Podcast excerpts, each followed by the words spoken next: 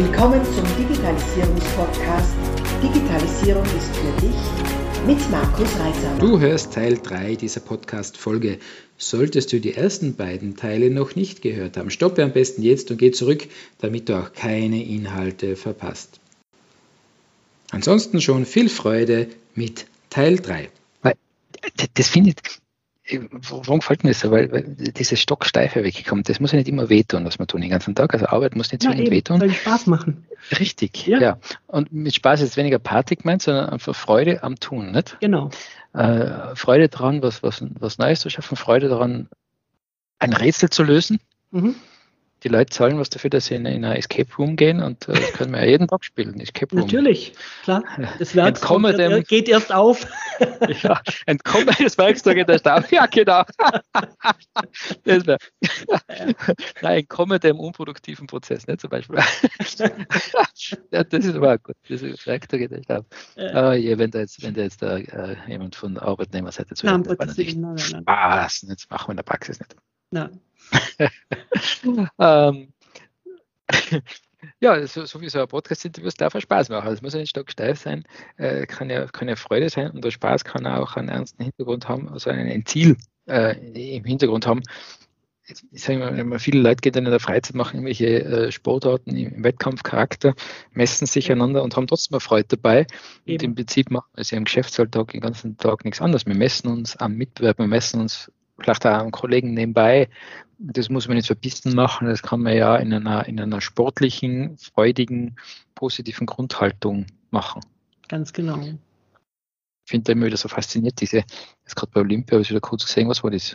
Kung Fu oder so, das heißt, hauen sie sich fleißig äh, eine runter und danach sind sie ja quasi glücklich und wieder gut Freund. Ja, das ist äh, ja äh, sehr überzeichnendes Bildnis dazu.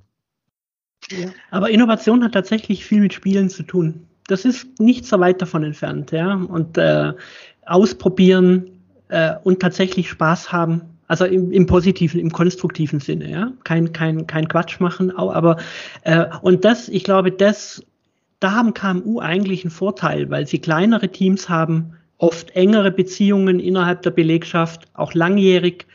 Ähm, und wenn man einfach sagt, das ist sozusagen dieses spielerische Element zulassen.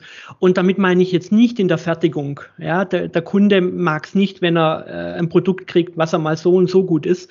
Nein, aber wenn es um das Thema Innovation, vielleicht auch Digitalisierung geht, wenn man wirklich Ideen entwickelt, neue nach neuen Lösungen sucht, äh, diese, diese spielerischen Elemente zulassen, ein bisschen eine Herausforderung formulieren, äh, äh, ja, das ist, ich, da kann man schon sehr viel machen, ja. Und mhm. das kostet nicht viel Geld. Ja. Und du hast gesagt, äh, nicht in der Produktion, also nicht im laufenden Prozess herumspielen. Das ist wichtig. Ja, das ist also gerade bei einem Zulieferer für Medizintechnik ja. keine Option, oder? Oder im Luft- oder Raumfahrtbereich. Ja. ja. Ich erinnere mich an einen Vortrag, das ist gegangen um Fehlerkultur und das hat an der Bühne, ja. und Fehler zulassen, Fehler feiern und kreativ und bla bla bla nachher einer aus dem Publikum gesagt, stellen Sie sich vor, wir produzieren Bremsen. also da müssen wir dazu sagen, ne, in einem abgesteckten Rahmen, auf einem Spielfeld. Ne? Genau. Nicht genau. in, der, in der Umsetzung der Produktion. Und, äh, und da schließt sich jetzt der Kreis zu dem, was ich vorher gesagt habe, wieder, dass das, wenn das Unternehmen Innovation als strategisches, gleichberechtigtes Ziel akzeptiert, dann stelle ich dafür Ressourcen zur Verfügung und dann kann ich eben sagen, von diesen Ressourcen wir richten auch in KMU in der Nähe von Tauberbischofsheim in Deutschland, äh, die stellen äh, pneumatische Hochpräzisionsgetriebe her. Ähm, es gibt eine Spielwiese im Unternehmen. Es gibt einen Topf für Vorentwicklungsprojekte, die nicht vom Kunden finanziert sind. Also sprich, wo wir uns ausprobieren können. Ja, und das ist in diesem Fall, das ist, die haben angefangen mit äh, 250.000 Euro pro Jahr, das einzustellen. Und ähm, dann können praktisch Mitarbeiterteams mit Ideen sich darauf bewerben und kriegen ja Geld, dürfen ausprobieren, dürfen mal einen Prototyp bauen und wenn das Geld weg ist, ist es weg. Das ist von vornherein, das ist klar, wir nehmen das zum Ausprobieren, wir schauen, was geht und aus der Geschichte sind äh, schon äh, 20 Patentanmeldungen hervorgegangen inzwischen. Ja. ja. Mhm. Hat es für mich als Nicht-Akademiker so einen leichten, äh, äh, äh wie soll ich sagen, ähm, Analogie zur wissenschaftlichen Forschung, oder? wo man ja oft einmal drauf losforscht, so salopp gesagt, ohne, ohne jetzt irgendwie ein Produktziel dahinter zu haben. Also so Grundlagenforschung oder so, oder?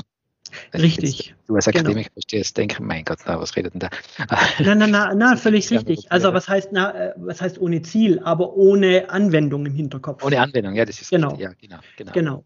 Und äh, das ist halt oft, das, das ist einer der größten, wie soll ich jetzt sagen, ähm, wir, wir Menschen sind ein evolutorisches Erfolgsmodell, weil wir unser Gehirn sehr gut da drin ist, Muster zu erkennen. Mhm. Und ähm, es gibt da ein schönes Experiment, ne, da legt, es gibt, es sieht aus wie Gleichungssysteme, wenn man das Menschen vorlegt. Und unten ist ein Gleichzeichen und ein Fragezeichen daneben. Und dann frage ich, was ist die Lösung? Was könnte da die Lösung sein? Neun von zehn fangen sofort an zu rechnen, suchen nach irgendeiner Gesetzmäßigkeit da drin.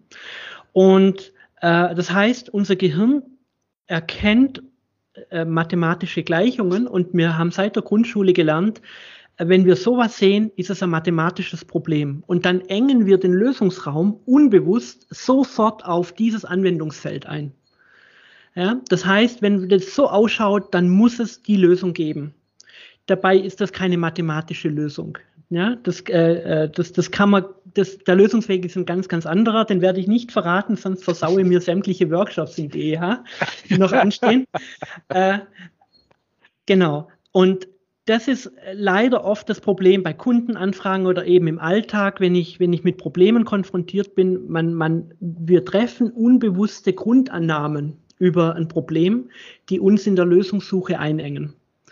Und mit solchen Spielwiesen, in Anführungsstrichen bitte verstanden, ja, äh, wo man einfach sagt, Leute, hier dürft ihr sozusagen mal diese Annahmen außer Kraft setzen. Ihr dürft da mal nicht so tun, wir sind jetzt ein Zulieferer und wir dürfen niemals mit einem eigenen Produkt an den Endkunden, sondern schmeißen uns unsere OEMs raus. Wir lösen uns mal von diesen ganzen Restriktionen und probiert so mal Sachen aus, die euch umtreiben. Ja?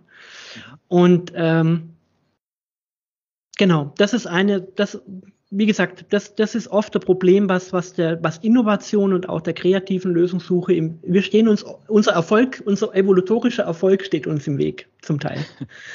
Und ja. äh, wenn Mitarbeiter lernen, das, das zu hinterfragen, auch diese impliziten Annahmen sich, sich bewusst zu machen und zu sagen, was passiert, wenn das nicht so wäre? Was passiert, wenn ich es rückwärts denke, wenn ich es außer Kraft setze, wie auch immer? Welchen Lösungsraum habe ich denn dann? Ja? Und dann sind wir genau bei dem hinterfragt, offensichtlich gängige Lösungen in eurer Branche, in eurer Industrie. Ja? Das, was alle machen, äh, ist langweilig. Ja? ich ich habe gerade so eine richtige Freude in mir, also Freude, äh, weil, weil das, was wir jetzt gerade reden, also über das Thema, über das wir jetzt gerade sprechen, ist ja hochspannend, finde ich. Und ich bin ein ITler, du bist ein Wirtschaftler. Ja, äh, Sozialwissenschaftler, Politologe und Wirtschaftswissenschaftler. Mögliche, ja. ja. Grenzgänger sozusagen. Grenzgänger. Und, und äh, kommen eigentlich aus einem, aus einem, wie soll ich sagen, einem trockenen Eck. Und dann sprechen wir über solche Themen und das finde ich so extrem spannend und das macht es ja so schön, äh, die Arbeit, oder?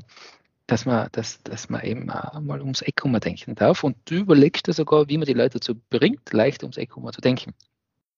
Das genau. ist ja wirklich spannend.